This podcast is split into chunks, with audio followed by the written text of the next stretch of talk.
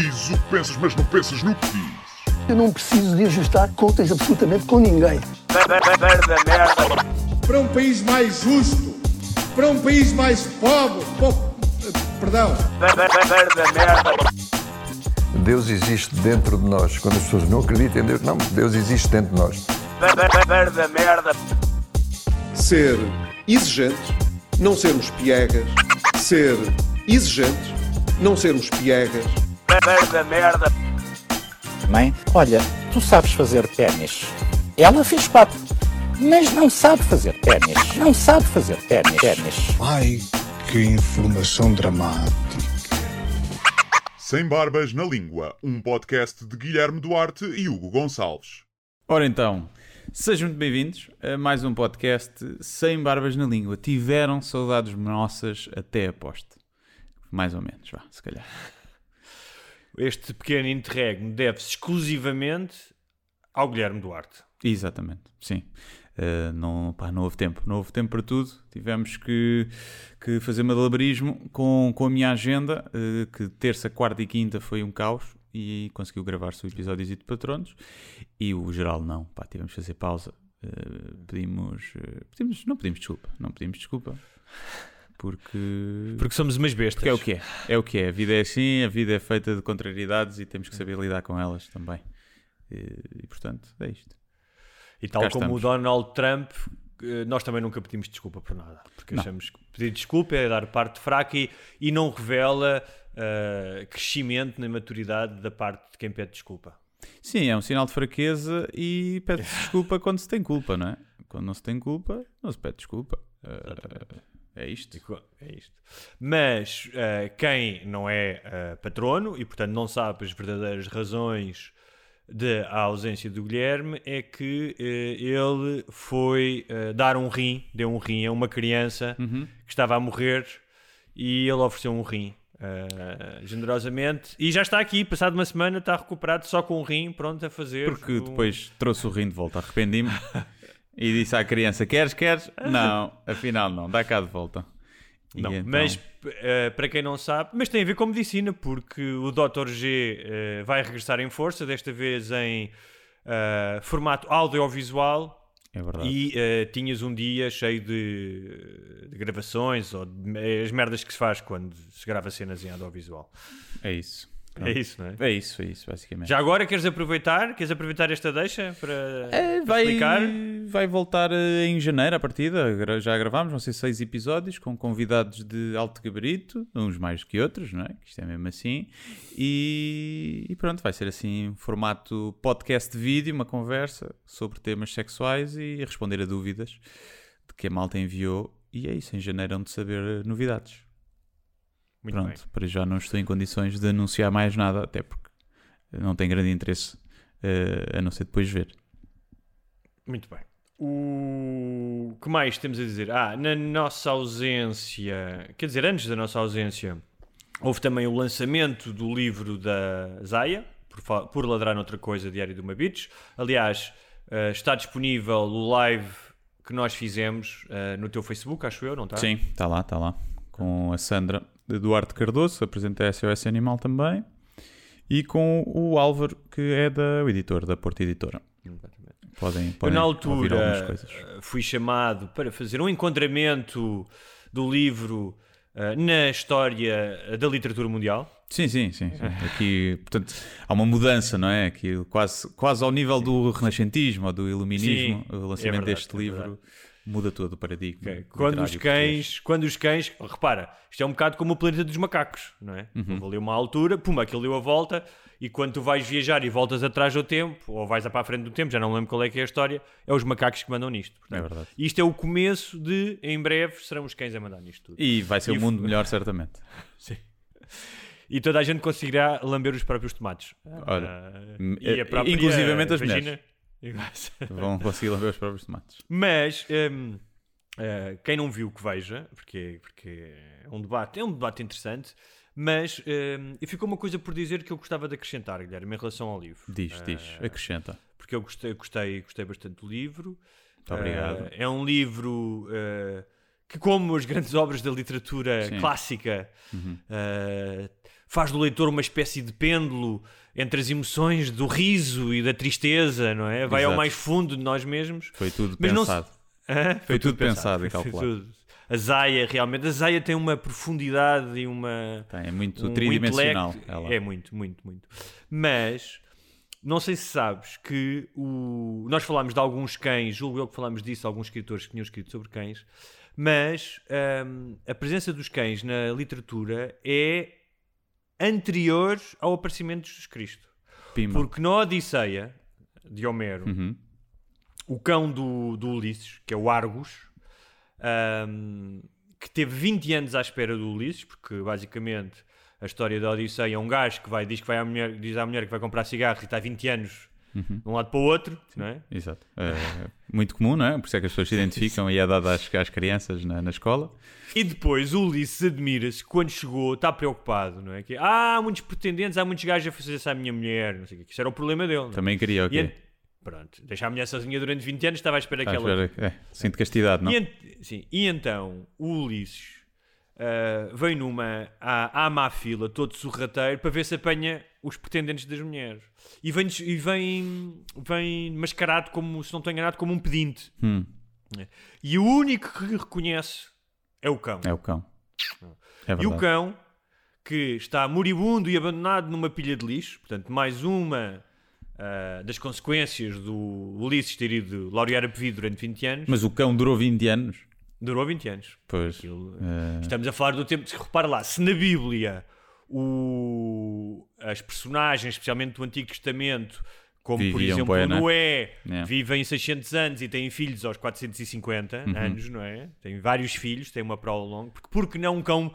ah, aliás, há cães que vivem 20 anos. Ah, mas é. São raros, mas há. mas há. Isso é raro. E o Ulisses saiu, ele era recém-nascido, o bebê. Era o bebê, o cão. Portanto, é preciso. Há aí muitas incongruências históricas dessa.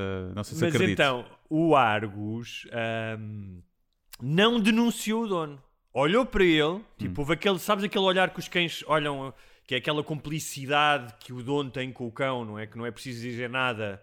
ah, aquele olhar do cão e morreu Pimbas. quando o Ulisses. Mas reconheceu, disse: Eu sei que tu és tu, não te vou denunciar, não vou abanar a cauda nem nada. Também com 20 anos já não se poder Pois. mexer, né? Se calhar foi essa emoção, tentou abanar a cauda e, e infartou. Né? Teve um infarto e morreu.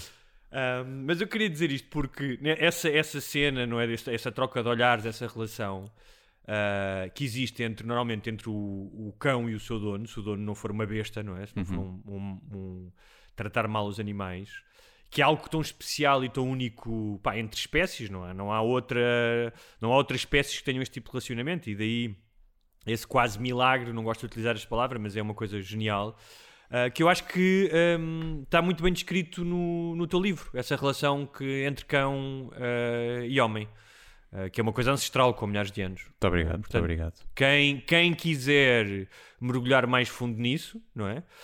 E também estiver interessado em flatulência, tanto humana como canina, Também também se- se fala disso. São os grandes temas, lá está. Os grandes temas da humanidade estão lá todos. Exatamente. Um, e por isso. Pode comprar, está com 20% de desconto na UC e portes grátis, portanto podem ir lá comprar e se quiserem, se souberem que a pessoa eh, gosta do, deste podcast, podem até oferecer eh, o PEC, não é? compram o Sim. por lá dar outra coisa e o filho da mãe. É verdade. E- Que já não, é, já não é a primeira pessoa que faz isso, e ainda há pouco tempo nos mandaram uma foto, não é? Com Exato. os dois livros. Sim, sim, sim. Começa, é se calhar pelo do Hugo, que é mais leve. É mais Sim. leve. É mais fácil de É uma e- coisa, pronto, é sobre assuntos mais fúteis da vida, como a morte e o luto. Sim, É uma coisa mais levezinha e depois passam para o meu que é mais denso e é mais complexo. E prova- exatamente. que E, sim. e precisam talvez até depois do Natal, tipo agora pandemia, estejam com a família primeiro, desanuviem, não é? E Sim. depois então enfrentem ah, o livro do Guilherme. Exatamente. Muito bem. ah, Guilherme, queria-te ah, falar um pouco. ahm, nós gostamos às vezes de trazer algumas experiências pessoais aqui para Hum. partilhar com os nossos ouvintes. Da minha mais recente experiência de mudanças. Ok. Eu não sei se tu tens muita experiência de mudar de casa. Pá, mudei quando tinha 17 anos. Mudei de uma casa da buraca para outra casa na buraca, porque os meus pais eram mesmo assim, né? Buraca, buraca till the end, ainda lá estão. Mas lembro-me de, de andar, tipo, pá, ainda, né? já tinha idade para andar a carregar, a carregar merdas. Depois, quando me mudei aqui para casa da, da cônjuge, trouxe, pá, não trouxe muita coisa, né? não, não trouxe móveis nem nada disso, portanto foi, trouxe os meus pertences mais íntimos e pouco mais, portanto foi assim uma mudança relativamente fácil, a roupa, livros, coisas assim do género. É uma E pena. É, é uma pena porque hum, há material suficiente para fazer um beat para um solo, digo já. Sim, agora eu acho que vou ser das pessoas que vai, vai, não me vai interessar quanto é que vai custar, mas eu vou pagar. Primeiro, não vou ser daqueles amigos cha- Amélia, chatos, desculpa. não vou ser daquelas pessoas chatas que chateiam Zero. amigos, chateiam Epá, amigos para vir ajudar nas mudanças. Já somos todos adultos e pá, é contratar uma equipa, uma empresa de mudanças e acabou. A não ser que Sim. alguém tenha muita dificuldade e não Claro. possa pagar. Mas eu vou preferir pagar. eh, pá, quer dizer, estou aqui a assumir que não tenho que pedir empréstimos para me mudarem a casa, né? Eh, vou, ter- vou preferir pagar do que andar a carregar merdas. Mas mesmo assim, tens que sempre pôr em caixotezinhos e depois desempacotar e não sei o que mais, né? Exatamente. Então, eu já vi, estive a fazer as contas no outro dia, portanto, desde criança, ah, já vivi em 15 casas, se não estou enganado. É valente. Portanto, com a minha família vivi em uma, duas, três, quatro, Uhum. até sair de casa, e depois as restantes 11 foi sozinho ou acompanhado. Uh, já fiz mudanças completamente sozinho ou com, uh, por exemplo, com os meus companheiros de casa. Estava-me a lembrar de uma mudança dura no verão de Nova York, carregámos merdas quatro andares. E já fiz também várias mudanças com companhias de mudanças. Neste caso sou como tu, não é? Acho que se, tiv- se puderes pagar é sempre melhor. Mas, tal como tu dizes, tens sempre que encaixotar. É? Encaixotar, eh, eu tenho imensos livros, pôr os livros em sacos, eh, roupa. Uh, uma das coisas boas de fazer mudanças é que vais sempre deitando coisas fora. Portanto, eu Pois tenho é isso. Esse processo deve ser coisas. complexo, não é? Porque dás por ti a fazer quase um checkpoint da tua vida. É verdade. É? Há, um, há um momento engraçado que é o momento, esse momento de abrir especialmente caixas com fotografias antigas Uhum. e bilhetes e cartas, não sei o quê, e então há um momento nostálgico, não é? De, de regresso, que é interessante. Nostálgico também, mas é quase como se chegasse. É um ponto de. Tipo, é um save game e tu começas a ver o que é que vai fora, não é? também. verdade, Isto é preciso verdade. disto. Hum, se calhar já não preciso. É E dás por ti a deitar pedaços de ti fora, Sim. não é? E- é- é verdade. E, e é- até é- um excelente livro. Se eu me chamasse Guilherme Noite Luar, uma coisa assim, eh, deitar pedaços de mim fora. Guilherme Lu- Lusco Fusco, porque Noite Guilherme do Ar já existe. Pode ser, pois é. Ah, e, mas é verdade, não- ou seja, essa, essa decisão do que é que atiras fora e o que é que fica, ahm, que é interessante, o que é que tu escolhes, mas também ah, aquilo que tu sabes que já não vais deitar, deitar fora. Ou seja, há coisas que eu revisito sempre que mudo de casa e que sei que aquelas dificilmente já tiraria fora. Já, já passaram o crivo e, e, e Por se calhar exemplo? vão. Por exemplo, Fotografias eh, antigas, ah, Ok. tenho algumas do tempo em que ainda revelavas rolos. Uhum. Aliás, eu ainda tenho três ou quatro rolos que não faço a mínima. Sei que estão fotografados, não faço a mínima ideia de que altura é que foram fotografados, em que cidade, e que se calhar um dia ainda vou revelar a ver o que é que sai dali. podem ser pichas. Po- Podem ser dick pics que, que enviavas Acho- por correio. Ah, Acho difícil. ok. Acho difícil. Mas eh, uma das coisas que descobri é que. Quer dizer, não é uma descoberta, é apenas uma reiteração. É que normalmente os homens têm menos coisas do que as mulheres. Óbvio. Portanto, portanto Obviamente. Inclusive Só na cabeça. Inclusive, inclusive na cabeça. inclusive menos coisas na cabeça. E ah, eu já tinha tido uma má experiência com uma companhia de mudanças. Ah, no até contei isso aqui, julgo, no podcast. Desta vez tive uma boa experiência Ok. Com. Mas ainda não o- estás na casa nova já. Já estou na casa. Ah, já nova, estás? Ah, Já. não sei. Então já, a semana passada estava, que até notaste que havia. Não tem um- diferença de cenário, sim, mas pensei que estavas noutra sala, lá está, porque estavas a- ainda a desarrumar. Não, Não, percebi não. que já era a casa nova. É, a casa. Ok. E ah, tenho que tirar o chapéu ao, ao Sr. Armando, que me foi recomendado por vários dos meus amigos, porque o Sr. Armando começou mal, porque ligou-me a dizer que estava atrasado e que ia trazer a carrinha pequena. Ah, em vez da grande, mas terminou em grande porque me fez um desconto por ter eh, levado a carrinha pequena Olha. e porque era um, ah, um gênio da, ah, do Tetris da, ah, da mudança. Ok. O gajo pôs coisas naquela carrinha de uma maneira que eu não sei como é que vieram naquela carrinha. Tipo, ele olhava para aquilo, tipo, já, é tipo Matrix, estás a ver? É Sim. tipo o Zidane em campo. Vê as coisas de uma maneira que nós, tu não consegues ver. Foi quase como o Júlio Isidro a meter pessoas dentro de um mini, uma coisa assim. né? Melhor, é muito melhor do que isso. Isso deve ser um, um excelente homem para se desfazer de cadáveres. Por exemplo, tens né, vários cadáveres e ele sabe exatamente como cortar e enfiar na carrinha de forma a caber. Tem que fazer menos viagens possíveis, que é para não ser apanhado pela verdade, polícia. Realmente, em, em termos de genocídio, era, dava imenso jeito. né? Portanto, o Sr. Armando poderá ser excelente para quem quiser ir fazer genocídios. Lá está. O Sr. Armando, além disso, tem ah, o qualquer coisa do Obelix, porque agarrava em, ah, pá, em, em caixotes sozinho e levava aquilo sozinho, tipo como, qual Obelix com os seus meninos.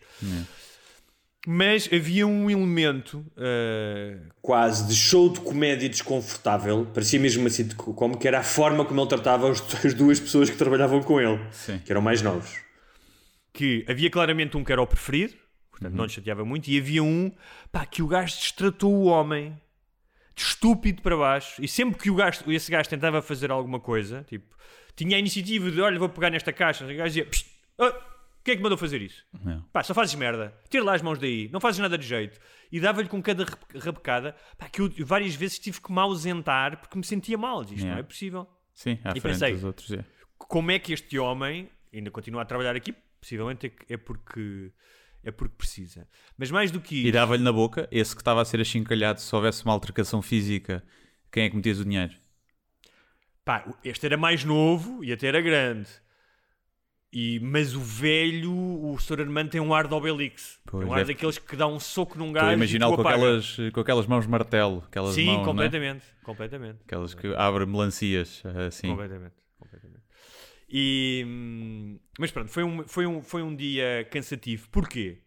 E era aqui que eu queria chegar, que é, por mais que eu contrato pessoas para transportarem as minhas coisas e saiba que isso é um trabalho como outro qualquer, há um lado em mim que parte é da masculinidade do homem que gosta de carregar coisas e de mostrar que ainda consegue carregar coisas e que foi de pá, trouxe várias coisas para as escadas, carreguei, ajudei-os, não só para agilizar, para ser mais rápido também, não é? É- dessa, dessa forma também estava a poupar dinheiro, pá, mas porque me faz um bocado de confusão estar a ver m- malta a carregar coisas durante horas e eu estar apenas a olhar para eles, Sim. confesso.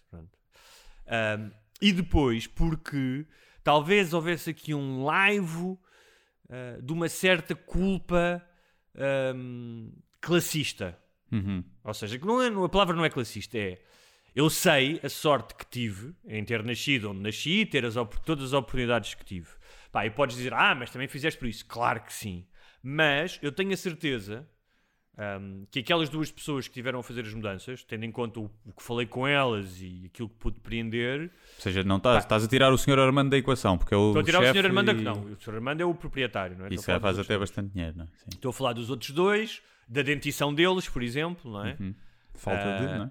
Assim, ah, e de outros aspectos, não é? Das coisas que ele. que, que a conversa que tivemos, ahm, que dificilmente aquelas pessoas ah, tiveram um décimo ahm, das facilidades que eu tive na vida. Uhum. E isto fez-me pensar, ahm, e já vou fechar, fez-me pensar numa coisa que eu ouvi recentemente, um gajo que é o Michael Sandel, que é um neu- neurocientista, sobre a meritocracia, não é? Porque nós todos falamos imenso da meritocracia e gostamos da meritocracia, e ele diz que é um bocadinho uma falácia, porque, ah, para já, porque não existe nenhuma sociedade em que as pessoas são, nunca existirá, são realmente recompensadas pelos seus méritos, porque os méritos muitas vezes não são unicamente seus. Não é? Ou seja, ele dá o exemplo. Sim, trabalho de grupo. Que aparece o gajo que, que não fez nada no trabalho de grupo, mas é o que tem mais lábia para apresentar e safa-se da apresentação e às vezes tem melhor nota depois, quando a nota não era para o grupo e era individual, porque teve uma melhor apresentação. Mas depois o que é que ele fez?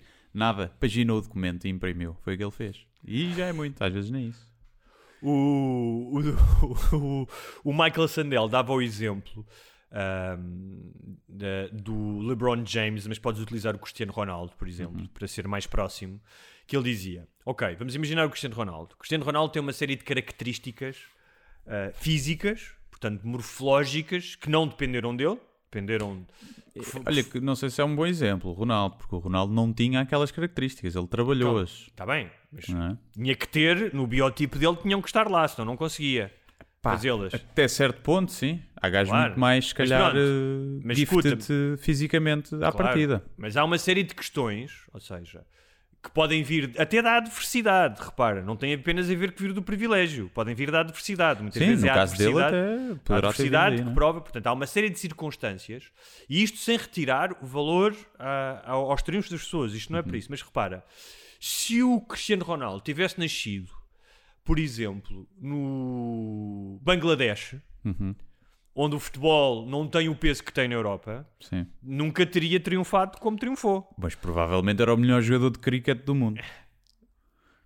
Não é? Não sei, não sei. não Estou a assumir que lá é Se tivesse nascido mas na durante é. o Renascimento, em que não havia futebol, se calhar era o melhor gajo a puxar arados, não é? No campo. O melhor gladiador, percebes? Era um excelente gladiador. Acho que já não havia nesse tempo. Já não, já não. Ah, Era. ah, mas pronto, era saudade. Não, mas o, o- ele, este, este Sandel diz uma coisa interessante em relação à meritocracia, que é que porque fala-se muito do empreendedorismo e que as pessoas têm que fazer e, e as pessoas com mérito chegam sempre lá. Um, e ele diz que, um, não é bem assim, não é? Porque, e por isso é que tem que haver um Estado social, porque há pessoas que não chegam sempre lá porque nunca terão as mesmas oportunidades do que outros. Há uma série de circunstâncias. Mas também porque há uma tendência humana para quando tu estás no topo e acreditas que existe uma meritocracia, se ela existe a teu favor, tu vais acreditar, vais acabar por acreditar, e tu vês isso nas sociedades, em certas elites privilegiadas, de que os outros não chegaram lá, então é porque não o mereceram. Há esse risco. Ah, é? sim, sim, sim. E acontece muita gente que veio de meios não privilegiados Uhum. e conseguiu vencer na vida, ou, ou seja, atingir o sucesso na métrica que para eles é sucesso, e que depois se torna essa pessoa.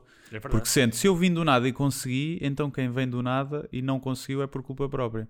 E acontece um bocadinho com, com quem deixa de fumar, por exemplo. Que é, eu deixei de fumar, foi tão fácil. Portanto, quem não deixa de fumar é porque não tem força de vontade. E esquecem-se que nem toda a gente cria adição uh, à química da mesma forma, no cérebro não funciona da mesma forma. Uh, se calhar a tua educação ou a, a fase onde te encontras na vida é mais propícia a consigas deixar de fumar ou não, não é? Se calhar tens uma, uma cena muito mais estressante ou, ou não tens o apoio depois das pessoas à volta ou tens amigos que insistem contigo, fuma lá um cigarrinho, puto, fuma lá, não faz mal nenhum. E não depende só de ti, apesar de ser uma coisa que parece à partida que é, é- está só na tua cabeça, não é? E é só quereres. E há muito pessoal que, que deixa de fumar e depois tem um bocado de falta de empatia para quem não consegue deixar de fumar. O mesmo para quem emagrece também. Quem era gordo emagrece e depois também, ah, se eu consegui, é muito fácil, vocês também conseguem, basta querer. Mas isso, isso, sabes, E isso é um uma coisa- facto, basta querer. Só que há Mas outras isso é uma coisa tão humana, é uma coisa tão humana porque eu tenho que fazer o exercício de me contrariar várias vezes em relação, por exemplo, ao tabaco. Uhum. Um, e faço exercício porque o impulso natural, ou seja, o cérebro reptiliano, mais básico, é vou passear o cão às, 8, às 7 e meia da manhã, 8 da manhã, vejo malta a fumar logo de manhã antes de entrar no autocarro. E também surge pelo facto de às vezes o fumo me incomodar, levar com o fumo me incomodar, mas é logo, foda-se estes gajos a fumar de manhã e não sei o que. Depois eu penso, meu, tu também fumaste de manhã. Não fumaste, foi acordar e fumaste. Fumaste porque ainda estavas acordado e já ias no segundo maço quando estavas todo mamado e estavas num after hours. Portanto, cala a boca, faz o exercício, não sabes a vida destas pessoas, mas tem que fazer, eh, tem que ter esse raciocínio, ou seja, tem que me autocontrolar, porque o primeiro impulso é um impulso do preconceito e da crítica, do juízo. Mas eu também acho que não te deves coibir de julgar as outras pessoas, porque senão a vida também não tem piada. Claro, claro. Eh, agora, fazes é para dentro, não é? Não vais eh, dizer. É a diferença do tu olhares e pensares, "Ih, faz aquele gajo ali a, a fumar, ou eu às vezes quando vejo, imagina um gordo a comer donuts também às 7 da manhã. E olha-me este gordo a comer donuts às 7 da manhã, depois onde dizer que até é as hormonas ou é, é largo de ossos. Mas não lhe vou dizer isso. A partir do momento que eu lhe digo ou que verbalizo isto, sou uma besta. E não tenho empatia. Agora, se eu olhar e pensar isto para mim, eh, faz parte. Também se te tentas coibir de fazer isso, depois vais ter que extravasar para o outro lado. claro. Começas a ficar muito co- compreensivo, e, mas depois há um dia que bates na mulher, percebes? Aliás, não te preocupes com isso, porque, por exemplo, ainda ontem estávamos a ver um. Eu e a minha namorada estávamos a ver um documentário que depois é de incluir nas sugestões. E Eu ontem estava um bocado implicativo. Foi, na- foi também nas notícias, porque ela estava a ver uma coisa nas notícias. ah, e depois foi no documentário e soltei pelo menos um foda-se um caralho, que é uma coisa que eu não digo muito em casa. Não, pá, pode acontecer, mas não. Não, repare, é- Disse só na rua. Quando andas na rua na rua a passear a cadela. Sim. Não, não, mas não sou. Ou se- ou seja, eu consigo Sim, ter uma boca, consigo ter uma boca muito porca. Tipo, se estiver contigo, imagina, íamos os dois agora de viagem, não sei para onde, íamos no carro. Para a Polónia. Pá, com- Pronto. Para a Polónia. Foi a conversa ia, cabeça, sim. ia, ia, ia a javardar cada vez mais. Quanto Sim. mais seja, depende das pessoas com quem eu estou. Em casa não tenho esse hábito. Sim, é E eu eu. gosto muito disso, gosto muito de. Às vezes até na escrita acho que tenho isso um bocado, que é conseguires balançar entre o mais, colonial, o mais coloquial e o mais ordinário e algo mais erudito ou mais articulado, o que seja, Sim. não é? Sim, mas eu E, também. e, a, e a minha namorada disse: pá, hoje tu estás um bocado, tipo, estás um bocado implicativo com tudo e estás um bocado boca suja. Não foi essa a expressão que ela disse. Portanto, não te preocupes que eh, epá, continuo a julgar pessoas com frequência. Eu também tive um rant de, de caralhadas para a televisão, para a CMTV. Também dei por mim ontem, antes de ontem, eh, por causa da, de lá, da filha do Tony Carreira ter morrido. Né? Mas porquê, porquê é que te pus- puseste a, a ver isso? Ah pá, porque é, o- é atração pelo abismo, não é? E porque faz parte também do meu, Sim. do meu trabalho, Sim, pá, sim, ver isso é aquilo verdade. porque há sempre ali potencial cómico ou de crítica. E pá, estive a ver e, pá, e fiquei, fiquei, fiquei irritado porque depois era demasiado, é tipo... E depois fico irritado. Primeiro foi uma, pá, uma catrefada de famosos a ligar para lá, ou que eles ligaram e que deram a sua opinião. Pá, um monte de gente. Que uns amigos da família, outros não. ah, Custa-me acreditar que fossem mesmo amigos da família, porque eu acho que um amigo da família eh, não contribuiria para aquele espetáculo de, de esmifrar ali a, a morte da miúda, porque acho que aquilo tinha muito mais de esmifrar do que de homenagem. Pá, depois um gajo a dizer a família quer é paz e privacidade. E teve meia hora a falar sobre a vida pessoal deles, porque, porque ele ela e o, e o pai davam-se assado, e o pai até uma vez disse-lhe isto, e teve ali meia hora, aquele monte de merda, hum, a falar da vida ali, e depois a dizer, pois, porque eles querem paz e privacidade, querem paz e privacidade. É tipo, o Sem- o Correio da Manhã está sempre a dizer isso, e depois as notícias, a homepage dos gajos é só merda sobre aquilo. Fizeram logo um artigo, mal foi oficial a morte, foram buscar um artigo de 2017 em que a miúda tinha sido apanhada, apanhada não, aquela até era menor nem ia a conduzir, pôs uma story a 220 a hora no Instagram, a dizer quanto tens que ir de Lisboa ao Porto numa hora, porque estás atrasada para um trabalho.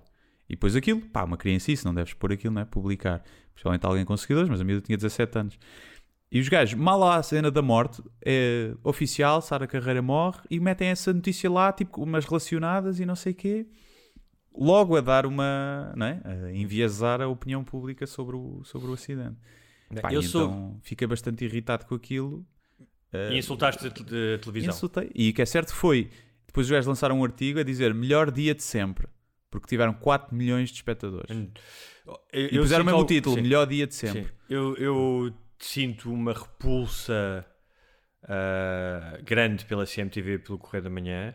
Ah, pá, já deixei de ver ou de seguir porque não, não ganho nada com isso. Eu percebo que tu faças e ah, em relação à morte ah, da miúda, eu acho normal que, tendo em conta que é uma pessoa conhecida e que é jovem, isso cria um choque, não é? Uma Sim, falta sim, de entendimento e que as pessoas, várias pessoas, vieram escrever coisas para o Facebook porque eh, para lidar com, com, com o- aquilo que nos é estranho e incompreensível é normal que as pessoas que o façam. Automaticamente saí, ou seja, eu próprio senti essa estranheza, como qualquer pessoa.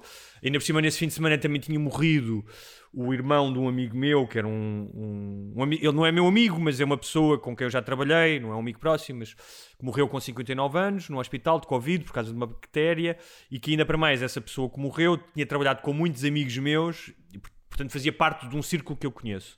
E foi um fim de semana de morte. Então eu decidi afastar-me um bocado e a única coisa que tenho a dizer sobre isso ahm, é que a Tânia Laranjo, que é aquela repórter eh, da, da CMTV, que Ela é tem o cabelo nojento. a repórter estrela da CMTV, escreveu nesse dia.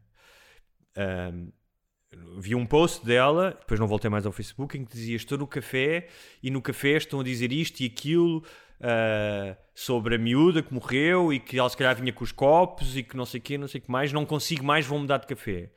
Pá, e a minha vontade foi dizer, escrever e dizer assim: "Tu- não trabalhas na CMTV? Sim, aquele café é a CMTV. Pronto, claro que não foi lá porque não vou meter, mas Se calhar ela estava na Copa da CMTV.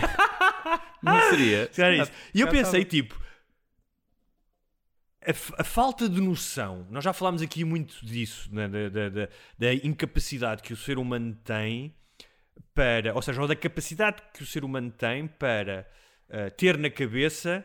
Ah, ah, ou coexistirem na sua cabeça duas ah, realidades Sim. opostas ou duas convicções que se opõem ou incoerências. Pá, mas neste caso era. Se fosse ela, estava calada. Claro. Tipo, Mas já vou dizer no café é normal que se tenha esse tipo de discurso. Numa redação de jornalistas é que se calhar não é. não é? E, Há um quanto, epá, e quanto a isso, era, eu vou dizer uma coisa, que é, a menos que eu tivesse um vício caríssimo de heroína, ou o meu filho tivesse uma doença ah, pá, que eu precisasse juntar dinheiro para lhe salvar a vida de uma doença rara, eu não trabalharia nunca na CMTV. Mil vezes pá, qualquer outro trabalho, mudanças, trabalhar nas mudanças. Uh, porque acho que, e aquelas pessoas têm carteira profissional, pá, lamento as pessoas que estão lá que são Não boazinhas. sei. Acho que o pessoal que- também pode querer tentar mudar as coisas por dentro, não é? Ah, Ah, va- Note, tem conseguido imenso, como se viu nesse Eu dia, pensei é? nisso, percebes? Pensei a, a miúda que estava a apresentar quando foi isso, pá, que teve ali em loop, eh, pá, dizer coisa, uma notícia que nenhum jornalista quer dar, mas há meia hora que a estavam a dar de forma ininterrupta, portanto, não, pá, não quer, mas está ali a dar. E até que ponto aquela miúda, se dissesse, miúda, mulher, não quero estar aqui a ser condescendente, eh, dissesse, eh, pá, não consigo mais isto, desculpem lá. Isto é esmifrar a morte de uma miúda só porque é filha do Tony Carreira, não aguento mais, levantava-se e ia-se embora. E ela, na cabeça dela, podia pensar, ah, não posso ficar sem este trabalho. Ela, se fizesse isso, ela tinha trabalho em qualquer sítio depois. Ela ia ser a jornalista mais procurada, Mas sabes- ia ter mas sabes o um que é que monte de buzz e podia Eu- eu fazer vou- uma coisa dessas. Eu vou eu- o que acontece, e isso já aconteceu muito antes do, da CMTV, quando havia o tal e qual e o 24 horas, eu vi jornalistas, ah, pá, alguns até pá, que são jornalistas normais, que quando entram nessas, nessas eh, redações têm que racionalizar aquilo que estão a fazer para não Uhum. entrar em dissonância cognitiva. Então começam a achar justificações para aquilo que fazem. é? E eu lembro-me uma vez. Ah, que foi quando houve uma derrocada na Praia Maria Luísa, que há uns anos, não sei se te lembras, Sim, Uhum. quando no. Sul, e que morreram pessoas. A capa do 24 Horas era Tragédia na Praia de Luís Figo. E a fotografia era o Luís Figo, com a sua família linda, é? Sim. com aquelas filhas lindíssimas, as minhas, eram crianças na altura. Agora também são lindíssimas, mas já é outro tipo de beleza. Sim. Porque já, já, são, já, são, já são maiores de idade. Eh, No outro dia o El País fez uma reportagem sobre elas. Ahm, são os dois modelos, acho eu, dos delas. Yeah. E a mãe delas, também lindíssima. E eu lembro-me de. pá, nem- acho que nem, não sei se havia Facebook na altura, se foi noutra rede social qualquer. De dizer, pá, isto é inadmissível. Tipo, estes gajos. Repara, e é menos grave do que explorares a, a, a morte direta de alguém, como estás a falar. Mas é trazer o Luís Figo, tipo, morte na praia de Luís Figo, porque o Luís Figo ia àquela praia. Lá. Sim, ver? sim. Já é? E um gajo, ahm, que era jornalista, veio dizer: Não, porque. que trabalhava nessa relação, veio tentar justificar. Sim. Pá, e nesses casos eu prefiro, eu juro-te, eu acho que eu respeitava mais se o gajo dissesse. É o que Pá, é, é um business. aqui, Yeah. é um business. Então, é um business e como outro business, como o business da carne de vaca ou de- dos matadouros, é um business que cria danos e que eh, não é ético.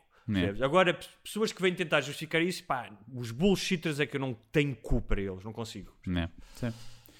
Mas pronto, os gajos devem continuar a explorar aquilo e, e é o que é. É Agora, é. digo uma coisa, como já disse uma vez, numa crónica que escrevi há muito tempo sobre as revistas cor-de-rosa, cor de merda, como eu te chamo, que é se tu as lês, se tu vês a CMTV, não o Guilherme, porque o Guilherme faz por questões profissionais, obviamente. Sim, mas também sou, faço parte do problema. Tu és cúmplice do problema. Faz parte do problema. És, és cúmplice. És cúmplice, sim. Não és igualmente culpado, porque Não, eles, eles têm um código que se devem reger, não é? E o público não. Eles têm um código Portanto, deontológico. quando as pessoas. Eu lembro-me disso quando escrevi essa crónica, porque estava na praia e estava. Foi quando morreu a fi, o filho da Judite de Souza Uhum. e estavam os gajos a ler as revistas e a comentar, não sei o quê. E aquilo meteu-me nojo a forma como eles estavam a falar, da mulher, de uma mulher que tinha perdido um filho. Um, e eh, escrevi sobre isso, que é. Pá, tu podes dizer, e juro-te, eu, eu de vez em quando ia ao dentista e eu não sei o quê, pegava naquelas revistas para ver. A partir de então, nunca mais toquei numa revista daquelas. Quase como se tivesse sarna. Sim. Porque acho que, mesmo que tu digas, ah, é só para distrair, é só para não sei o quê, não. Estás a, estás a compactuar com uma, com, com uma forma de transmitir informação e de fazer jornalismo, entre aspas, que causa dano. E, que- se roubares? E não comprares, mas roubares do cabeleireiro? Já pode ser. Já pode ser. Ou se roubares para, ah, tipo, embrulhares a loiça quando estiveres a fazer a mudança. Ou para apanhar a merda de- do cão. Do cão. Isso Também dá. sim. Isso Também aí pode dá. ser. Ah, mas sim, pá, vi algumas cenas, eu, eu fa- pus isso um bocado no Instagram e no Twitter, só no Facebook nem, nem fui lá muito. Que vi um gajo, pá, que era, um, aliás, não fui eu que vi, vi um, um amigo meu, depois enviou-me o print e eu pu- publiquei, que é um cantor, um wannabe cantor pimba, pá, a roçar ali a Maria Leal? Tem muito potencial para aquilo, é mesmo horrível, péssimo. É o Manuel Carvalho, olá Manuel Carvalho, que meteu uma foto, foi dos primeiros logo, uma foto da, da Sara Carreira, patrocinada no Instagram, ou seja, patrocinou o, o post eh, a dizer os meus pensamentos estão com a Sara Carreira eh, e hashtag música, hashtag Sara Carreira, hashtag descansa em paz e patrocinado. Quan- ou seja, quando alguém patrocina, colocares a foto sem seres amigo nem conheceres, já é um bocado entrar no comboinho da. Houve pessoal que publicou mal a CMTV, porque aquilo já há meia hora que se sabia mais ou menos quem era, mas ainda não era oficial. Mas no Twitter já estavam a dizer quem era. E houve alguém que esperou pela primeira notícia, alguém não, várias pessoas que esperaram pela primeira notícia oficial e publicaram logo uma foto no Instagram com pá, a descriçãozinha e não conheciam pessoalmente sequer. E, ou seja, estamos o aqui- processo, eu, eu pensei no processo que está por trás. Ou seja, essas pessoas foram ao Google Images ou ao Instagram, escolher uma foto, eh, pensar qual é a foto que vai bater mais aqui, em que ela está melhor e que vai bater mais. E prepararam o post e tiveram à espera para ser os primeiros. E porquê é que tu queres ser prim- o primeiro a pôr uma foto dessas? É para teres mais likes. Não há outra razão. Porque se tu queres eh, dar os sentimentos, ligas à família, não é? se conheceres. Opa, e então há ali esse processo de, de angariar likes e aparecer à pala disso. E depois, ainda outro nível, é este gajo que patrocina o post da, da morte para ter mais likes. Pá, é uma cena. Mas repara, nós estamos aqui a, a falar do circo em redor do luto e da tragédia. Ahm, esta propensão das pessoas eh, ahm, pá, para, para este, este tipo de comportamento não é assim tão novo, ou seja, eh, é humano, não é recente, porque tu, durante a Inquisição, junta, enchias Claro. praças eh, para ver as pessoas a serem garroteadas e incendiadas, não é? Sim. Mas aí eram pessoas supostamente culpadas, percebes? Eu ainda percebo mais ou menos. ainda percebo mais ou menos. Era um culpado de bruxa. Quem é, que- quem é que os manda ter um gato preto? Para as é? pessoas que estavam a assistir, aquelas pessoas eram culpadas, não é? Portanto, havia ali um regozijo. Aqui é só.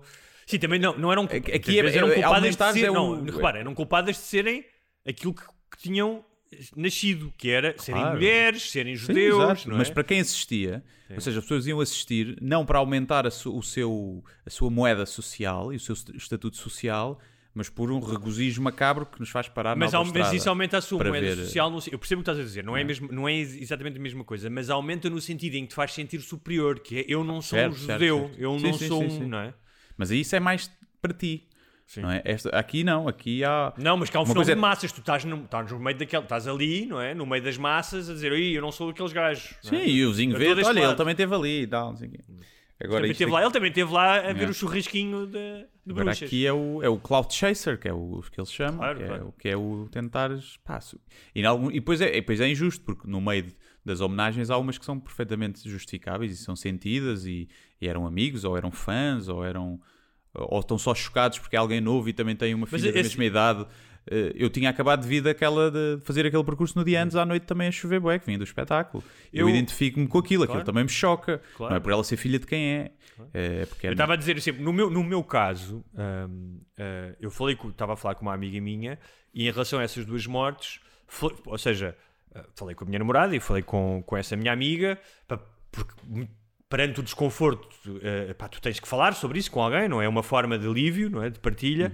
E uma das coisas que eu pensei, o meu raciocínio foi ah, ah, depois de sentir esse desconforto, não é? Esse- com esse absurdo, foi a gratidão de estar vivo e, e de perceber ahm, quão fácil, como tu disseste agora, ires na estrada, pá, eu agora posso ir ali comprar pão, não é? De mota e, pá, e morrer, porque vem um caminhão que não tem travões. E, é, ou seja, o meu exercício, não é? É engraçado, não é? Estás a falar dos gajos que foram pescar eh, a notoriedade através. O meu exercício foi um exercício mais contido em termos de pessoas e mais de, de reflexão. Eu entendo, ou seja, é importante, eu já escrevi longamente sobre o luto, tu falares da perda e falares. É importante não meter tudo para dentro, para dentro. Só que também há momentos do luto. Ou seja, uma coisa é. Há um momento, especialmente os momentos iniciais, pá, que é preciso um certo pudor, não é? Claro, É epá, e, qual, e qual luto? Tipo, quem pôs essa. Muita gente que pôs Claro. esses primeiros não estão a fazer luto nenhum porque não eram Luto nenhum, amigos. Claro, claro. Não é? Agora, os amigos lá está a perceber perfeitamente, ou amigos de amigos, ou até eh, haja alguma proximidade ali, ou, ou só olha, de, estamos- de- de- mesmo de admiração, seja por ela ou pelo- pela família, de, em termos artísticos, percebo isso perfeitamente e que as pessoas coloquem. Agora, houve muita gente que eu vi, e falo mais até pessoal famoso e não de, de anónimos, pá, que, que foi claramente é uma cena de entrar no comboinho da, da, da- coisa, pá. Mas pronto, faz parte também, é o- são as carpideiras 2.0, não é? As carpideiras vão para a porta do funeral, queixarem-se. Estes fazem nas redes sociais também para repararem, para chamarem a atenção. Olha, mas já que estamos a falar de cretino, cretino Vais falar do José Rodrigues Santos? exatamente, Como é que eu adivinhei? Como é que sabias? Não sei, calculei. Tinha aqui conheces, até já uma conheces? nota eh, a dizer José Rodrigues Santos, JRS. Vais falar da cena do Holocausto, das câmaras Pode, de gás. começa então, já que tens aí, já que deste ao trabalho de escrever as iniciais do homem, eu acho que eh, capta a ti. Ia puxar, ia puxar esse assunto só. Eh, pá, vi no. Amélia. Desculpa lá. Tratas por tu, a tua cadela? Não tratas por você? Ahm, parece que deu uma entrevista, não foi? Em que foi falar dos seus. Deu uma entrevista no canal onde foi diretor e onde é jornalista. Não é? Sim. Já não é a primeira vez que ele faz isso. Mas também vai aos outros. Aqui. Também vai aos outros. Está bem, mas eh, é preciso um certo, mais uma vez, é preciso um certo pudor.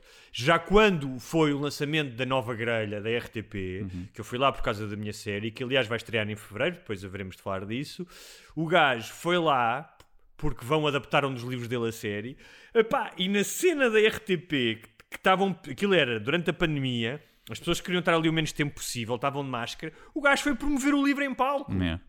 Percebes? É tipo, é um. sim. Por isso é que ele é o autor gajo é um arrivista, vendido. é um oportunista, é um, é um burlão, não é? É um burlão, mas eh, desculpa, diz que, que a seguir já, já começa o meu rant. E é só dizer porque isso é que ele é o autor vivo mais vendido, porque todas as oportunidades são boas oportunidades para vender e ele sabe, sabe disso. Ah, mas eu parece que ele foi dar a entrevista e a certa altura da entrevista, isto foi o clipe que foi parar a net e que ficou viral, ah, justificou ah, o aparecimento das câmaras de gás no Holocausto Nazi como uma medida que não estava prevista inicialmente e como quase uma solução humanitária, da forma como ele diz, porque diz eh, que os, os nazis a certo ponto estavam a falar, Ei, o que é que a gente faz aqui com os judeus? E não temos dinheiro para lhes dar de comer, não temos comida para lhes dar de comer, coitados, estão ali a sofrer, a morrer à fome. Olha, e se a gente para lhes aliviar o sofrimento os matasse na câmara de gás? Posso citá-lo? Isto é o que ele dá a entender, né? Posso citar, cita. Vou citar. Diz ele. A certa altura há alguém que diz: Epá, estou nos guetos, estou a morrer de fome, não podemos alimentá-los. Se é para morrer, é mais vale morrer de uma forma mais humana. E por que não com gás? Ou seja, reduzir o holocausto e a máquina alemã e ou seja, tudo o que está por trás, o ódio aos judeus, a solução final, a um de se é para morrer, mais vale morrer de uma forma mais humana, porque não com gás? Sim. eu não sei que metáfora que eu posso utilizar para, para explicar isto, porque é de, é de- é de uma total, um, de uma leviandade tremenda com a história. A, a questão é, eu não sei eh, se, se há aí alguma eh, base factual para, para isso. Não há. Pronto, Não eu há. pelo que eu estive Não a há, ver, há não várias teorias, Sim. porque é, é um facto que eh, o extermínio com gás não estava previsto desde o início e foi um acumulado de decisões que foram sendo feitas, mas há várias, acho que há várias vertentes que, que dizem porque é que isso surgiu e quais é que foram as razões. Mas há uma cena que eu não... Há o funcionalismo e e o intencionalismo. Exato, São as exato. duas correntes, sim. Sim, Mas em nenhum momento, nenhum historiador sério Sim, diz que é vai dizer que foi, que foi humanitário. Sim. E, E, eh, e há uma cena que eu não vi ninguém. Eu vi há pouco tempo num documentário, eh, há pouco tempo, quando, olha, quando tive, fiz uma road trip pela Alemanha, vi depois um comentário em que o gás que eles usavam era um gás que não tinha cheiro. Uh, inodor, inodor, é assim que se diz? Inodor. Inodor. E era um gás que não tinha cheiro. E eles manipularam o gás para ter cheiro, que era para eles sentirem que tá, iam morrer. Sentirem o cheiro, para não morrerem sem sofrimento. Para morrerem a saber que iam morrer. E portanto, se isso é verdade ou não, esse documentário falava, falava disso, mas era um documentário, foi National Geographic. E hum, portanto, aí perde um bocadinho as bases de ser uma razão humanitária, não é? Logo aí. ele diz assim, eh, ele diz assim, nós vemos no livro que há ali uma máquina que está montada e que é, é é quase como quem vai para o trabalho. Aquilo é um trabalho, portanto eles vão lá para fazer um trabalho. Chegou ao ponto de terem um bordel no campo para os prisioneiros. Tinha uma piscina, tinha uma escola para as crianças em Bicanal. Por outro lado, Quando o ser humano não- tem uma não- enorme capacidade de se adaptar às situações. Bem, vários historiadores, entre eles a Irene Fusser Pimentel, que é uma das especialistas portuguesas no Holocausto, no Holocausto ah, ah, veio escrever sobre isto, ah, indignadíssima, e ah, tal como eu prefiro acreditar em epidemiologistas do que nos radiologistas dos médicos da verdade, Uhum. eu prefiro acreditar e ler pessoas que estudaram isto a vida inteira Sim. do que o José Rodrigues dos Santos, até porque, repara, não tem apenas a ver com este livro, tem a ver com um historial de livros. Portanto, alguém que, e volto aqui a dizer, vão ao YouTube ver E o tem a ver dele logo com o aproveitamento de, de lançar um livro de Auschwitz para, para vender, não é? Claro. E, mas se fores ver os outros livros, há sempre da parte dele uma postura de soberba e de mentira, de burla, de dizer eu vou-vos explicar alguma coisa, eu vou-vos abrir um mundo, vou-vos contar um segredo ao qual vocês não tinham acesso e sou eu, José Rodrigues dos Santos, que descobri esta merda. E tomem lá agora, tomem lá a luz, venham para a luz. E uma deles é, ele diz isso num livro dele, que é quando acabarem de ler o meu livro, vão saber o segredo do- de- da origem do universo e da existência de Deus. Pá, um gajo que diz isto, não é? E depois escreve livros. Ahm, Isso é marketing, não é? É marketing. Sim, É... Os, mágicos, Claro. os mágicos também te mentem na cara, não é? Claro, também, também há aqueles anúncios de cerveja que te fazem pensar que tu vais comer a gaja boa se beberes aquela cerveja na praia, não é?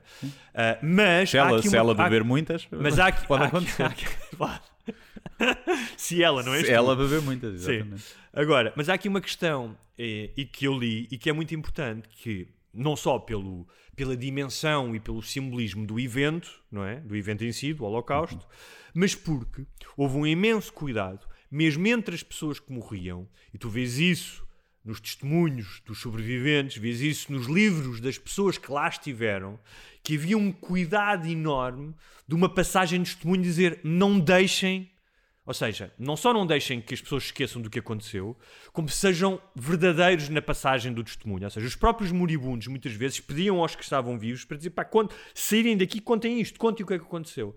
Então, todos os historiadores, é uma, uma espécie de tradição, ou tradição, quer dizer, todos os historiadores têm, têm que tentar ser fiéis ao que aconteceu. Mas neste caso, e há muita gente, e há houve mesmo historiadores que escrevem sobre, sobre isto, que têm um enorme cuidado, porque é muito fácil, ou seja, tendo em conta a dimensão da tragédia, que te fuja o pezinho para o melodrama. Sim. Não é? Mas, mas também, e- se tu não o venderes como factos, tu podes fazer o que te apetecer. Não, não, um calma, calma. não é? Não, não, calma. Mas é isso. Mas é, Esse é que é o te problema. Esse é que é o problema, Pronto, que é não só o tema já te, já te obriga por uma questão de decência e ética a teres algum cuidado na forma como falas disto, não é? Para não, para, para não seres um oportunista. É, ele diz coisas como eu sou o primeiro português a escrever sobre o Holocausto. Mentira, não é? Não só em não ficção como em ficção. Já houve várias pessoas que o fizeram, não é? Ahm, ah, e ah, pá, ele vem dizer que eu tenho uma nova visão sobre o, o Holocausto, não é? A questão da humanitária, a questão de dizer que não, aquilo, olha, não era tão mal, eles tinham piscinas e escolas. Depois já haveram pessoas dizer, não, não, estava lá uma piscina, mas eles não utilizavam. Havia de facto um bordel, o bordel era utilizado com, para supostamente uh, premiar os, os, os bem comportados, ou seja, os colaboracionistas, mas ao mesmo tempo era utilizado para ridicularizá-los e para, para humilhá-los, portanto era mais um palco de humilhação. Uh, e esta ideia de que aquilo era apenas um trabalho, não é? Tu podes dizer, ah, sim, para tu trabalhares num campo de concentração havia pessoas que se calhar se dissociavam do lado emocional e iam lá. Mas, mas assim, em milhares de pessoas eles sabiam o que é que estavam a fazer. Por todos os historiadores dizem, nenhum daqueles campos era um campo de concentração. Eram campos de extermínio. Ou seja, a partir de determinada altura, as pessoas iam para lá para morrer. Por isso é que a maioria das pessoas que chegavam lá iam logo para as câmaras de gás, nem sequer iam trabalhar. A grande maioria. E os outros que ficavam vivos iam trabalhar até morrer. E é esta, uh, pá, este- esta postura leviana uh, de, da ideia de que ah, eu estou-vos a contar uma coisa que ninguém contou e sou original, quando no fundo é apenas uma forma de vender mais livros. Pá, confesso que a mim me causa repulsa. Pois é, Causa-me que ele, repulsa. ele podia fazer isso, mas dizer que pá, é um livro de ficção em que eu dei aqui uma nova, pá, uma nova roupagem ao, ao Holocausto. Isso aí era legítimo, depois podia gostar só não gostar, mas ele podia, né? como há filmes de, de pá, que pintam os nazis de outra forma, ou que pá, também está no direito. Ele podia, até podia ser uma premissa engraçada, o nazi humanitário, não é? O nazi que cria toda aquela imagina, o Hitler é o gajo terrível e depois tens o, o Goebbels, que era o humanitário, que cria aquelas coisas para quase para tentar, é pá, agora o Hitler quer fazer isto, pá, e os coitados dos judeus vão sofrer, deixa-me arranjar Mas aqui uma repara, forma deles sofrerem menos. mas Isso até é uma é boa dif- premissa cómica. Calma, ou- mas repara, premissa cómica, mas a questão é essa: é se tu estás a aproveitar de da história para contar uma história e estás claramente a escolher Auschwitz, repara, ele não escolheu ah, o pogrom, um dos pogroms, ou seja, um dos extermínios na Ucrânia do século XIX, Sim. que os houve muitos, ou seja, os judeus foram sendo assassinados ao longo de séculos. Não escolheu, escolheu aquilo porque sabe que tem uma, houve, uma né? maior, Não- uma, não bate tem tanto. mais não bate tanto, exatamente. Portanto, a partir do momento em que tu dizes eu estou a contar a verdade, que é isso Esse que ele é que é o diz, problema, então não podes tropar a verdade. Esse é que é o problema. Agora, será que ele acredita que aquilo é mesmo a verdade? Ele, ou seja, tem um complexo de Deus tão Assim, grande que ele acha coisa. que conseguiu eh, achar realmente o segredo. Eh, No outro dia, por acaso, eh, a minha namorada tava- mudou de canal, estávamos à procura de uma coisa e apanhámos o final do telejornal com ele. uhum. Apanharam E o apanhámos olho. aquele- O pescado do olho. Sim. E foi das cenas mais creepy que eu já vi nos últimos tempos. O quê? O pescado do O gajo fez uma cara, não, ele fez uma cara, fez uma expressão, pá, creepy, de um gajo creepy. Sim, Ou seja, sim. pá, lamento, mas. hum, eh, e eu acho que. ah, ah, pá, já falámos muito disso, de como é que o su- é sucesso em algumas pessoas, não é? As desvia de um, se calhar, de um caminho mais, mais terra a terra ou mais racional. E. hum, pá, ninguém está a dizer que o gajo não, é, não pode ser uma pessoa trabalhadora, inteligente, que trabalhou para chegar onde chegou. Isso não está em questão. A questão, para mim, que é inequívoca, é que é um oportunista, ah, é, um, é um gajo, claramente, que, não, que, que, que tem um concerto complexo de Deus, não é? E que, mais do que tudo, pá, é mentiroso em proveito próprio, não é? De, de achar que vai trazer alguma coisa de novo. Ahm, epá, quando há pessoas a estudar isto, como a Irene Fuster Pimentel, por exemplo, há anos que dedicaram a vida a isto. Percebes? É, é de uma, é de uma falta de, de respeito pelas pessoas que realmente tratam isto e, e dedicaram anos, não é? Dizer, ah, eu. Ah, por exemplo, ele diz, ele diz uma questão que é: eu, eu descobri esta história do mágico e não sei o quê. Há um livro de um estrangeiro sobre o mágico de Auschwitz que fala sobre isso. Percebes? É tipo, parece aquele gajo, aqueles, aqueles sketches do, dos Gato Fedorento, que era o gajo que tinha inventado tudo. Sim. Lembras-te É. disso? Sim, sim. Pronto, é este gajo. Alguidades foi o que inventei. Foi o que inventei. É. Pois, olha, é, é o que é. Eu nunca li nada dele, portanto não posso. É mau. Eu tentei ler um bocado e é muito mau. Não posso eh, debruçar sobre isso. Eh, não achei aquilo também assim um bocadinho ridículo, mas não vi também a entrevista toda. Não sei como é que foi em termos de contexto, mas também passa o pescado olho no fim. Se no início, quando ele começou a fazer isso há muitos anos, era uma quebra do estereótipo do pivô de informação muito sério, muito certinho, e as pessoas até achavam graça. eh, agora é, é creepy, é cringe, é muito cringe. Eu também já vi há pouco tempo porque ele prepara aquilo, não é? Como se fosse um evento, como se fosse uma coisa, toda a gente está à espera disto agora. E pá, não, ninguém está à espera disso, José. As pessoas até já mudaram de canal, a maioria. Sim, exatamente. Para, para evitarem que o jantar lhes venha à boca, não é? Sim, Tipo, que acabaram se de as pessoas comer gostassem tanto refluxo. desse teu pescado de olho, eh, o jor- telejornal da RTP não era o menos visto de todos os três, não é? Também podemos começar a ver se não é culpa até tua, José. Que pode, pode ser esse pescado de olho que está a afastar as pessoas para e para a TV e para a CMTV. Eh, portanto, Agora, a verdade é que o gajo tem os dois livros no top, as pessoas continuam a comer aquilo com batatinhas. Hum, ah, pá, e é uma pena. Eu digo-vos que é, pá, querem ler livros ah, desses, suposto- ah, alegadamente thrillers, conspirações históricas e não sei o quê. Há gajos no mundo a fazer coisas, a escreverem bem e a fazê-lo de uma forma muito melhor. Hum, portanto, não deem dinheiro a um burlão, porque o gajo é um burlão. Lamento, mas é um burlão. Pima, é isso. Uh, para a semana vamos contar como está o processo em tribunal de Hugo Gonçalves uh, contra José Rodrigues dos Santos. Depois dele ser processado por estas palavras. Por lhe chamar burlão. Por chamar burlão. Se bem que ele é que tem que provar que não é burlão. Eu acho que devia ser sempre assim, não é? É já. É já Imagina, quando chamas já, filho da puta a já alguém, um man... Sim. a, a pessoa é que tem que provar em tribunal que a sua mãezinha não é efetivamente uma puta. Sim. Ahm, e eh, deixa-me dizer-te que é, se é para resolver assim, fazemos já um mano a mano pé descalço ali na praia da Cruz Quebrada, ao pôr do sol. Queres fazer na praia do Luís Figo antes? Se calhar é melhor. Na praia de Luís Figa, é melhor. Não que ainda me caia alguma pedra em cima. Mas, Mas olha- sim, mais. Muito bem. Já estamos aqui Eh, com 55 minutos. Sim. Queria apenas aqui ahm, pá, tirar o meu chapéu ao Marcelo Rebelo de Sousa. Não vi o que ele disse. Por, não, já, já vais perceber. Sei que anunciou. Eu não votei, eu não, não votei no Marcelo. Também não. não votei no Marcelo, ah, mas ah, numa semana em que o Ventura, ou como lhe chama um amigo meu, o Doutor Sapo de Loiça.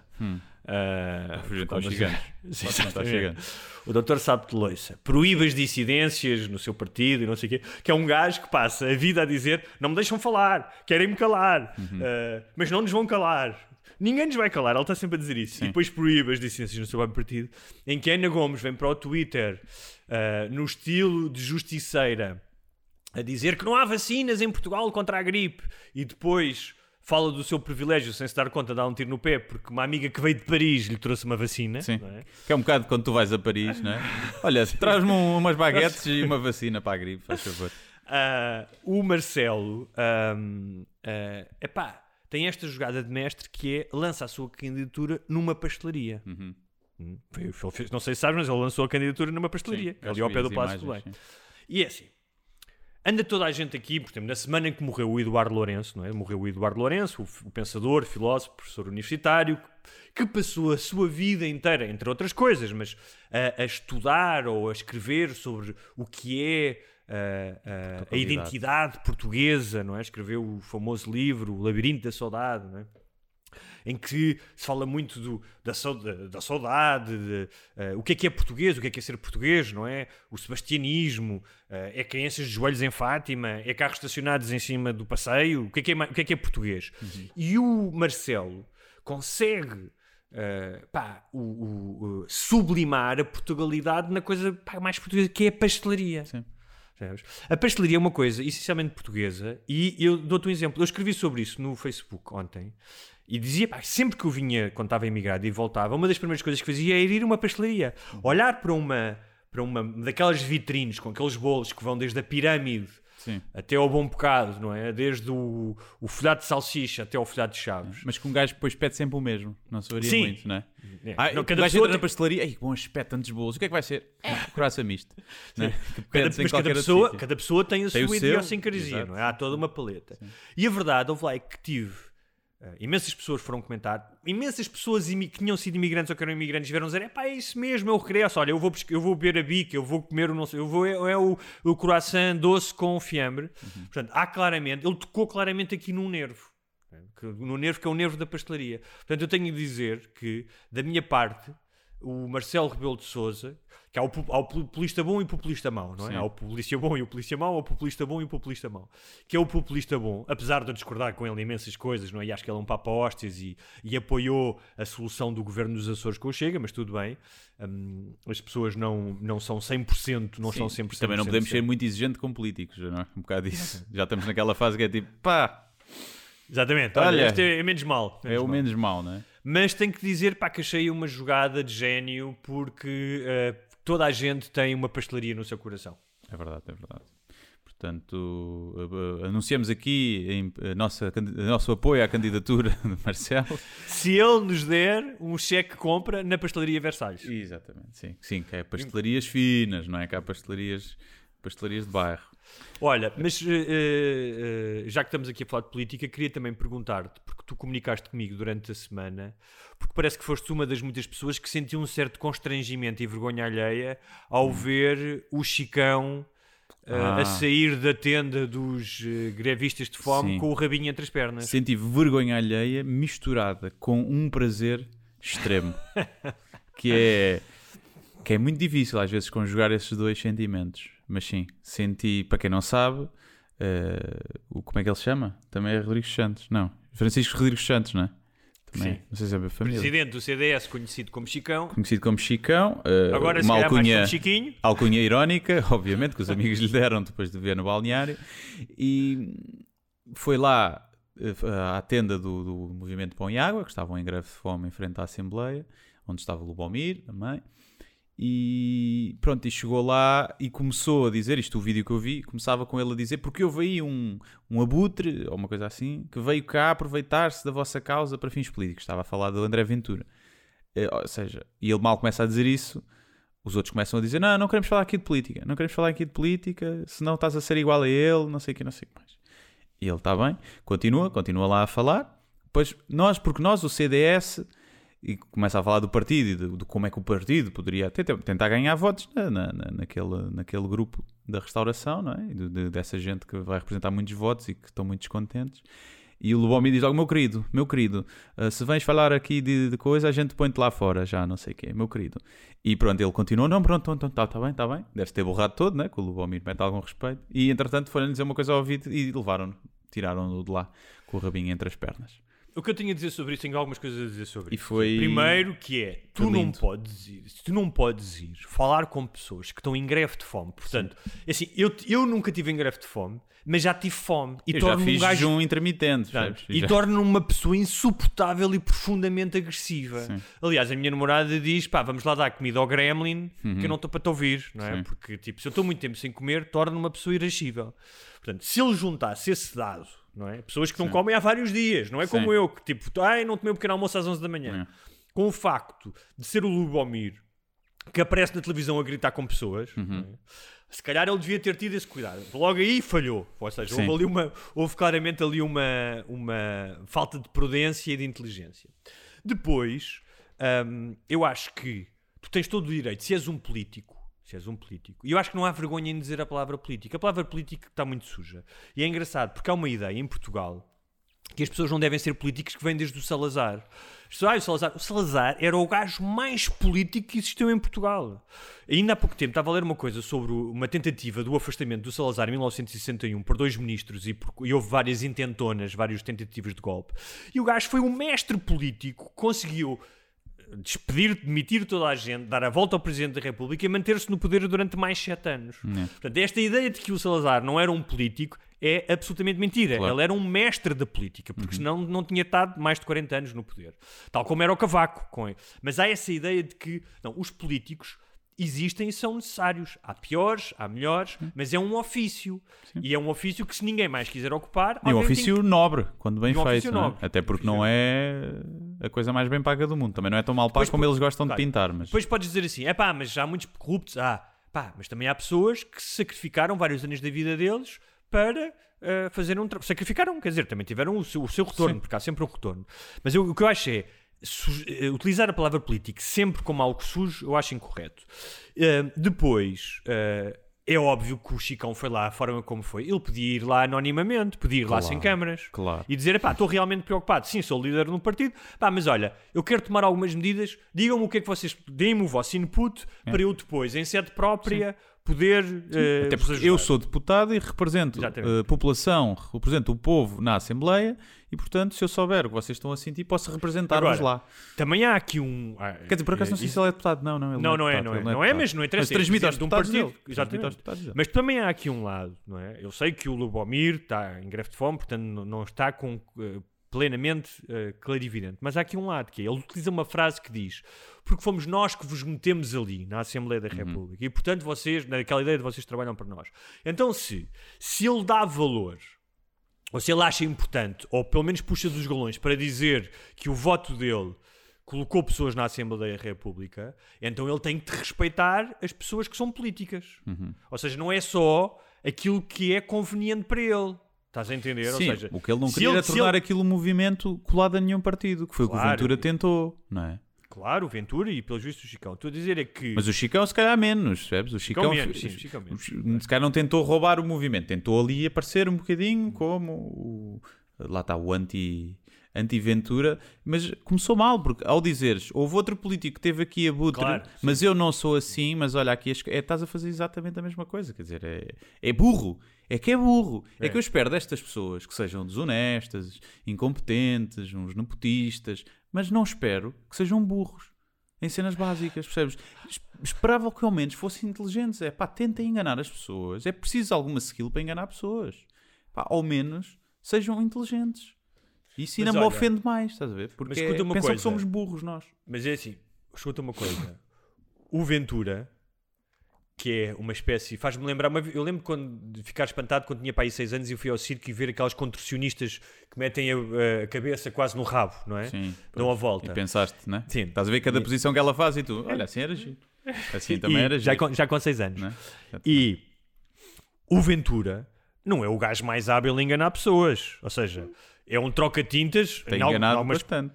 Claro, mas não é o gajo mais hábil, porque tipo, é que, Vamos ver. acabei de dar um exemplo, que é o gajo que diz estou-me sempre a querer calar e que agora aquelas pessoas no seu partido. Portanto, não é Certo, apenas. Eu estou a nem perceber toda a que gente. Por isso é que ele é o encantador de burros, não é? Claro.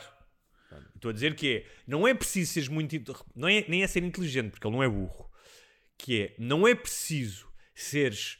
ah, ah, superamente ardiloso no engano, não é? Porque todos somos suscetíveis de ser enganados, mas temos que ser bem enganados. Se calhar tu tens que ser bem enganado e eu bem enganado. Sim. Para, ou seja, Eles o engano boas pode ser- mamas, um gajo tende a ser enganado mais Sim. facilmente, por Portanto, exemplo. Portanto, o Ventura é um exemplo de que tu não precisas de enganos extremamente elaborados, não é?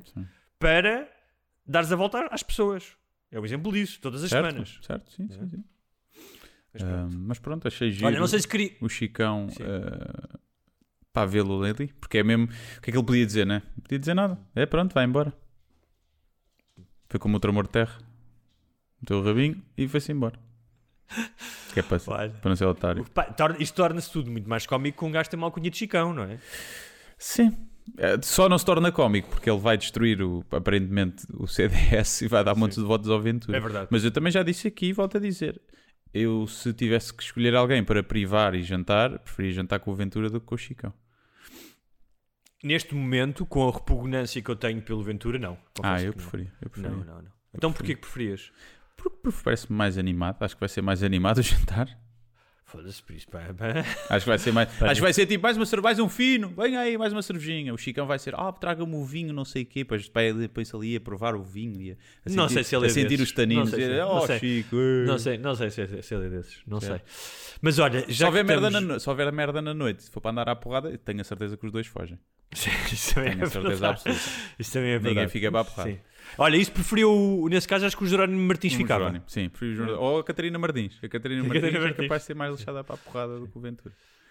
O... Só mesmo para terminar, não sei se queres dar aí um lamiré à história da semana, que é, pá, que é, que é genial também, do eurodeputado húngaro cons- do Partido Conservador, que votou várias medidas contra Uhum. Falámos o casamento... ao- No Não falámos, não. De patronos, não, Não, falámos. não falámos, não. Não? Foi depois? Com quem é que eu falei sobre isso? Falei com alguém Não sobre foi. isso. Não, não foi. Não falámos, não. E que, eh, portanto, fazia parte deste Partido Conservador, eh, anti-LGBTs, Qs e tudo o resto, eh, e que foi apanhado numa orgia. Não, tá aqui, não, não há ninguém que seja. Eu sou contra os LGBTs, mas os Qs eu até gosto. Os Qs gosto, os LGBTs a mim é que não gosto. eh, que foi apanhado numa orgia só de homens, eh, em Bruxelas, Pimbas. a eh, quebrar o confinamento obrigatório, Sim. não é? O recolher obrigatório. E a mamar-se como gente grande. tentou fugir por um tubo eh, e, onde, e portanto, levou as drogas com ele. Disse: Epá, eu agora não vou, já, tipo, não vou passar o resto da noite, já, já, já tive a meter como, drogas. como ia nu, meteu as drogas no cu, né? para as conseguir transportar. Não, acho que tinha uma mochila, estava nu, mas tinha uma mochila, acho eu. Aí nu com uma mochila. Olha que, olha que imagem do demo. Sim. E é muito engraçado porque ele disse. eh, no final veio dizer que respeita a, pri- minha privacidade e a, minha, e a privacidade da minha família. Uhum. Uh, pá, e é assim, quando tu tens este nível de incoerência, e tá, mais do que isso, não é só incoerência, estás a prejudicar a vida de pessoas uh, de uma forma clara no teu país e depois tens este comportamento, não podes pedir esse, esse tipo de, de respeito e privacidade. Mas não podia ser um espião, percebes? Imagina, houve espiões aliados que tiveram que se dar com os nazis para roubar segredos. E o homem teve ali, se calhar, que fazer um sacrifício de andar a mamar narces e ele vai com ele no cu, que é para saber o que é que esses maganhos dos LGBTs andam a tramar, que é para depois Exatamente. poder tomar medidas eh, com maior propriedade. E tu não valorizas o trabalho de, de, de double agent, né? que dá para os dois lados, do senhor. Daqui literalmente double Dá agent. né? lados, exatamente. É isso, pronto. Não confundir com double penetration, que é diferente. Que nos homens Se calhar também houve, é mais difícil. também houve. Não, mas, quer dizer, depois eh, só conseguir albergar dois no cu é, é double penetration. No mesmo buraco. Muito bem, uh, para terminar, uh, algumas sugestões. Uh, Sugere, sugere. Há um filme, uh, eu ainda não vi, mas dizem que é bom, Do- uh, ouvi dizer. do Fincher. o do Fincher, o Mank, não é? Que Uhum. é sobre outro filme, sobre considerado um dos, dos melhores filmes de sempre, Citizen o Kane. Ci- Citizen Kane, da relação entre o guionista e o próprio do Orson Welles, o realizador. Há um, há um documentário que eu estou a ver agora, para quem gosta de true crime, e há muita gente, não é? Está na moda, chamado The Miramar Murders, ah, sobre um, um alegado homicida condenado à morte ah, nos Estados Unidos depois de um, de um triplo homicídio. Ah, já vi três episódios e é interessante. Tem 9 em 10 no IMDB. Uh, eu não lhe daria 9 até agora, mas uh, vale a pena para quem gosta de true crime. E há um filme na Netflix também, além deste do Mank. Uh, este que eu falei agora, o Miramar Murders, é na HBO, mas há um filme, que é aquele que eu ia falar, que, que é o tal que eu ouvi falar na BBC, chamado Mossul, a cidade no Iraque, que é um filme árabe, uh, falado em, em árabe, perdão, não sei se a produção é iraquiana mesmo, mas é um filme falado em árabe sobre a invasão das tropas iraquianas de Mosul no combate ao ISIS e parece que é um filme eh, muito bem filmado, muito realista um, sobre e portanto é um lado da ação também um, e que parece que, que vale a pena para quem gosta deste género de filmes. É isso. Não Tens tenho- alguma coisa? Não, não tenho visto assim nada. Vi o do Steve Jobs ah, no outro dia. Ah, o do escrito O- pelo o do Sorkin. O do Sorkin, sim. Sim. Gostaste? Eu Gostei, está giro, já. Está engraçado como os gajos criam ali tensão. Pá, é só diálogo, basicamente, o filme. Sempre antes dos eventos da, da Apple, das Sim, sim, apresentações. Está está giro como aquilo É está interessante a estrutura, não é? É. É Tá- corajosa também, é, é. arriscado. Está fixe e funciona bem. E esqueces-te, enquanto o outro filme que é com o Ashton Kutcher, o boneco do, do, do, do Jobs está mais bem conseguido, não é? parece mais ele. Ali não tem nada a ver, mesmo até fisicamente, né? com este. Uhum. E, e tu esqueces disso, porque o gajo faz um, faz um bom papel e, e esqueces. Mas isso da já acontecia na rede social, porque o Zuckerman, Ah, mas Zuckerberg, dá uns o ares Zucker- de, de, Pá, de mas o- Jesse. não, tá bem, mas- eh, como é, mas o Eisenberg, Zu- né? Como é Sim, o o- mas o Zuckerberg do. Zuckerberg? Sim. Sim, o Zuckerberg do, Sork, do Sorkin Uhum. tem uma forma de falar e tem uma, uma acutilância verbal e Sim, no olhar. irónico, não é? E sarcástico. Sim, que o, que o Zuckerman não tem. O Zuckerman parece um lagarto. É? Tem Sim. um ar assim meio. Mas se calhar é mais agora também. Antes não sei como é que o gajo seria. Mas, Não, mas o Sorkin diz isso. fisionomia O é mais parecido. Sim, mas o Sorkin diz isso. O Sorkin diz, pá, eu pego nas coisas e faço as minhas. Sim, Tipo, sim, sim, sim. Não está muito preocupado em fazer uma espécie de réplica eh, do que aconteceu, não é? Ele Sim, mas eu nem digo só isso. Às vezes, quando tu fazes isto, alguém faz de personagem, estamos habituados a alguém que, que se pareça fisicamente. Sim, sim, não é? sim. Mesmo o penteado, esse- aqui Sim, sim. nada Sim, ali. o, o- Michael Fassbender. Então não tem nada a ver com. Provavelmente se o, se o Steve Jobs tivesse a figura do, do Fassbender, não, tinha ido para a informática. Não tinha ido para a informática, não. Tinha claramente. claramente. Portanto, Claramente.